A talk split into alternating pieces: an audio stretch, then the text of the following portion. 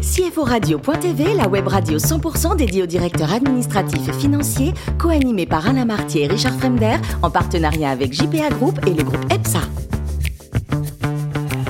Bonjour à tous, bienvenue à bord de CFO Radio. Vous êtes 11 000 DAF et dirigeants d'entreprise abonnés à nos podcasts. Merci à toutes et tous d'être toujours plus nombreux à nous écouter chaque semaine. Vous le savez, vous pouvez réagir sur nos réseaux sociaux, notre compte Twitter CFO Radio-du-bas TV.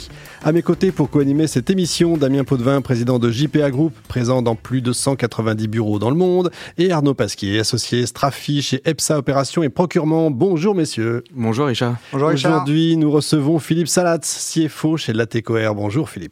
Bonjour. Alors vous êtes parisien, vous avez fait des études marketing, mais quand vous entrez chez L'Oréal, on vous voit mieux en finance. Alors comment on prend ça quand on vous dit ça?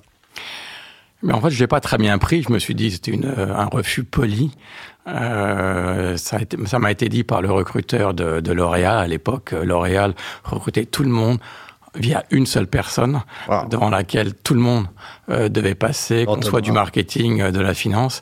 Et il m'avait dit, je vous vois plutôt en finance, donc j'avais cru que j'étais évincé de L'Oréal. Eh bien non, 24 heures après, j'avais un appel pour un poste de contrôleur de gestion en Autriche. Incroyable. Alors après, vous partez faire un MBA aux États-Unis, euh, vous partez en Allemagne ensuite pour prendre la direction financière d'une filiale de Sopiquet. Euh, vous aviez trois cultures finalement.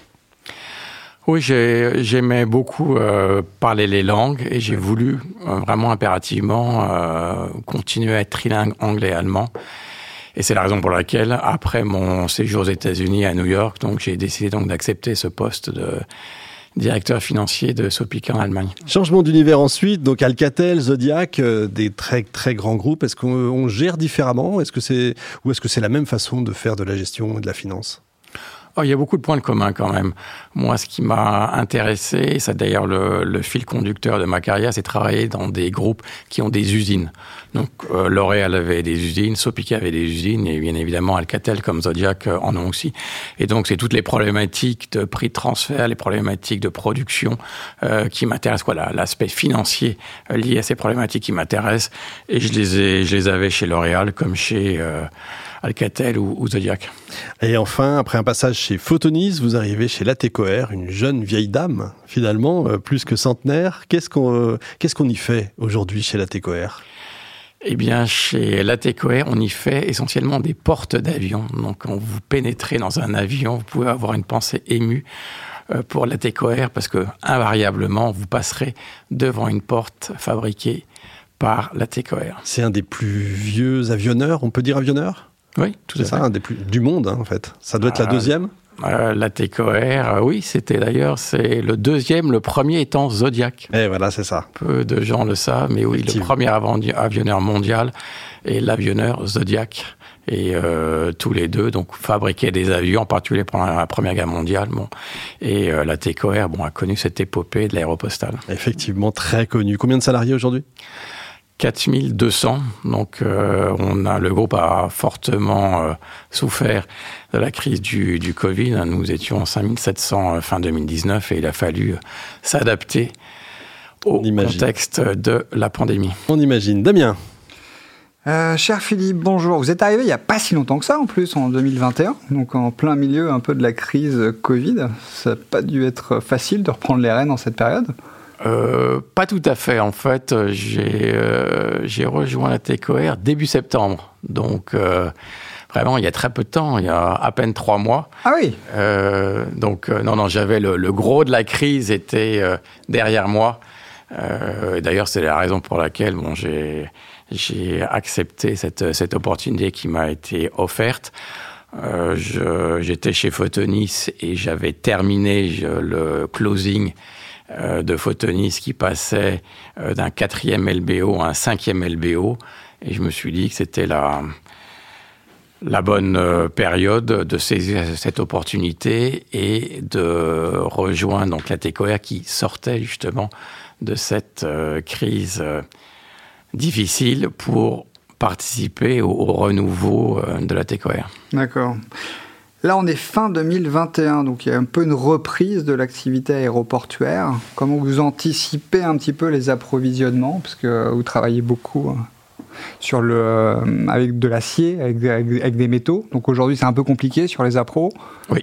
vous anticipez comment aujourd'hui Vous couvrez sur des prix, parce qu'il y a aussi une inflation en effet, en effet. Donc là, on est très fortement tributaire de nos de notre chaîne d'approvisionnement, donc de nos sous-traitants. Et là, nos sous-traitants ont été échaudés. Euh, clairement, et lorsque les donneurs d'ordre, donc Airbus, Boeing, leur demandent d'anticiper une montée en cadence à venir, eh bien, euh, chat échaudé euh, craint l'eau froide et clairement, l'heure qu'il est, euh, ils refusent euh, de le faire puisqu'ils ne sont pas financés par les donneurs d'ordre et ils n'ont pas la trésorerie pour ce faire. Et donc la TECOR se trouve un petit peu entre le marteau et l'enclume parce que nous, nous avons des obligations de livraison euh, à l'heure de la part des grands avionneurs. Et lorsqu'un de nos fournisseurs fait défaut, eh bien, il faut euh, en assumer les conséquences. Oui. Donc là, en effet, on a, on a véritablement ce, ce problème-là. Mais je dirais que c'est quand même un problème nettement plus agréable à, à gérer que oui. l'atelier euh, vide euh, et les personnes euh, confinées chez eux. Donc c'est une problématique, disons, nettement plus agréable. Oui, ça impacte un peu les prix, mais au moins, voilà, la production repart, c'est ça. La production repart, oui, mais aussi, puis après, il y a des négociations un petit peu difficiles avec nos, nos clients, en particulier quand ceux-ci veulent nous euh, facturer des pénalités. Oui. Vous êtes répartis sur plusieurs pays aujourd'hui ou seulement en France? Ah non, on est euh, répartis, je pense, sur une quinzaine de pays à peu près. Quand même. Et les sites de production sur plusieurs pays aussi, c'est ça? Euh, Oui, en France, en Bulgarie, en Tchéquie, au Maroc, en Tunisie, aux États-Unis. Et notre, je crois, le plus gros contingent de nos employés se situe maintenant au Mexique. Devant la France. Hmm. D'accord. Ah, intéressant. Donc, euh, vous avez une grosse activité aujourd'hui euh, outre-Atlantique. Oui. D'accord. Ok, intéressant. Et aujourd'hui, vous avez des problèmes à remonter les informations entre les différents ERP Vous avez déjà un ERP commun? Non. Non, non on y travaille. On y travaille. Donc on est, euh, on est sur SAP, mais de plus en plus, on, on migre nos filiales sur, sur SAP, oui. Donc c'est un, un, projet qui a lieu, oui. Arnaud. Alors Philippe, moi je vais revenir à une thématique plus de, marché. On constate aujourd'hui une appréciation du, dollar face à l'euro euh, et vous évoluez dans, un marché qui est largement dollarisé. Euh, quels sont les enjeux pour une société telle que la TECOR en matière de gestion du risque de change justement? En effet, là, la parité euro-dollar est cruciale pour nous. Hein. la monnaie de facturation de l'aéronautique, c'est le dollar. Et on a quand même une grosse euh, partie de nos coûts qui sont en, en euros, en particulier euh, nos salariés euh, en France, bien évidemment, on les paye en euros, donc c'est crucial. Et tout, tout, tout cent de gagner, ça a un impact en millions d'euros sur notre profitabilité, donc c'est crucial. Donc oui, on se, on se couvre, et là, on se couvre euh, intégralement, hein, quasiment intégralement, bon, euh, euh, pour, de manière à respecter les, la politique, pour ce qui est préconisé au niveau des normes comptables IFRS, mais oui, l'essentiel de nos facturations sont couvertes en dollars, oui. Avec quand même une notion de souplesse, parce que j'imagine que ça a été compliqué de au moment de la, crise Covid et, de la chute de l'activité Oui, donc euh, en effet. Donc là, on, a des positions et on fait ce qu'on appelle on roll over. Donc on a des positions euh, à relativement court terme et qu'on décide de réaménager, de, de proroger. Euh, et, euh, et, là, euh, l'enjeu, c'est en général d'accepter, c'est de voir avec ses partenaires banquiers qu'ils acceptent de proroger ces couvertures au coût historique. Sans impact de trésorerie. Exactement. Et ça, c'est euh, bah ça, c'est c'est très compliqué. Euh, voilà. Oui.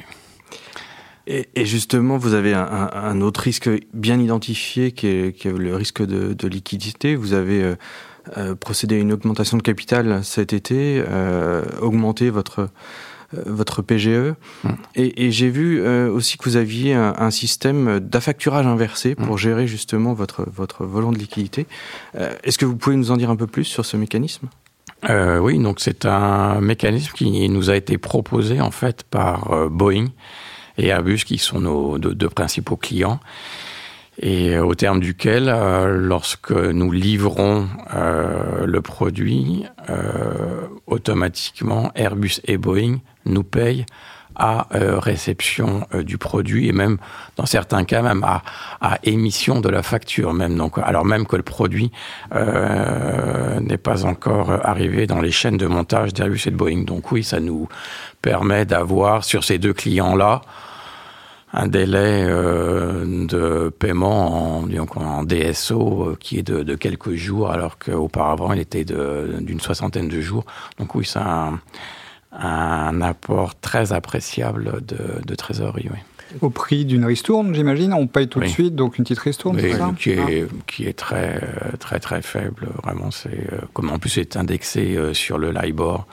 Hmm. Euh, le LIBOR, euh, un mois, deux mois, trois mois, qui est quasiment nul. Donc c'est, c'est non, vraiment ça, ça vaut vraiment le coup. on se pose pas la question, surtout que, surtout en particulier pour la TECOR qui bon, pré augmentation de capital avait véritablement un problème de, liquidité. Donc, euh, le, le, coût, enfin, je veux dire, le, coût de la TECOR d'avoir euh, pas 10 ou 20 millions euh, d'euros en dehors de ses comptes plutôt que les avoir euh, dans ses comptes à lui. On, on avait, nous, on raisonnait plutôt en, en coût moyen euh, du capital pour, euh, pour la TECOR qui se situait largement au-delà de ce que nous facture Boeing ou Airbus.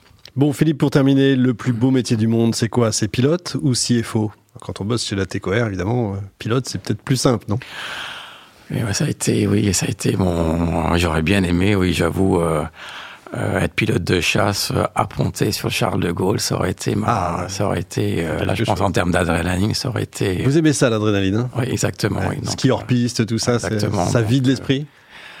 Oui, exactement. Oui. C'est euh, c'est des sensations, sensations de glisse, donc que ce soit planche à voile, que ce soit euh, ski hors piste, oui. Je, et puis dans des dans des endroits calme, silencieux. Oui, il n'y a personne, ça fait du bien. Merci Philippe, merci beaucoup. Merci également à vous, Damien et Arnaud. Fin de ce numéro de CFO Radio.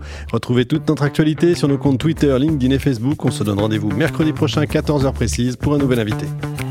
L'invité de la semaine de CFO Radio.tv, une production B2B Radio.tv en partenariat avec JPA Group et le groupe EPSA.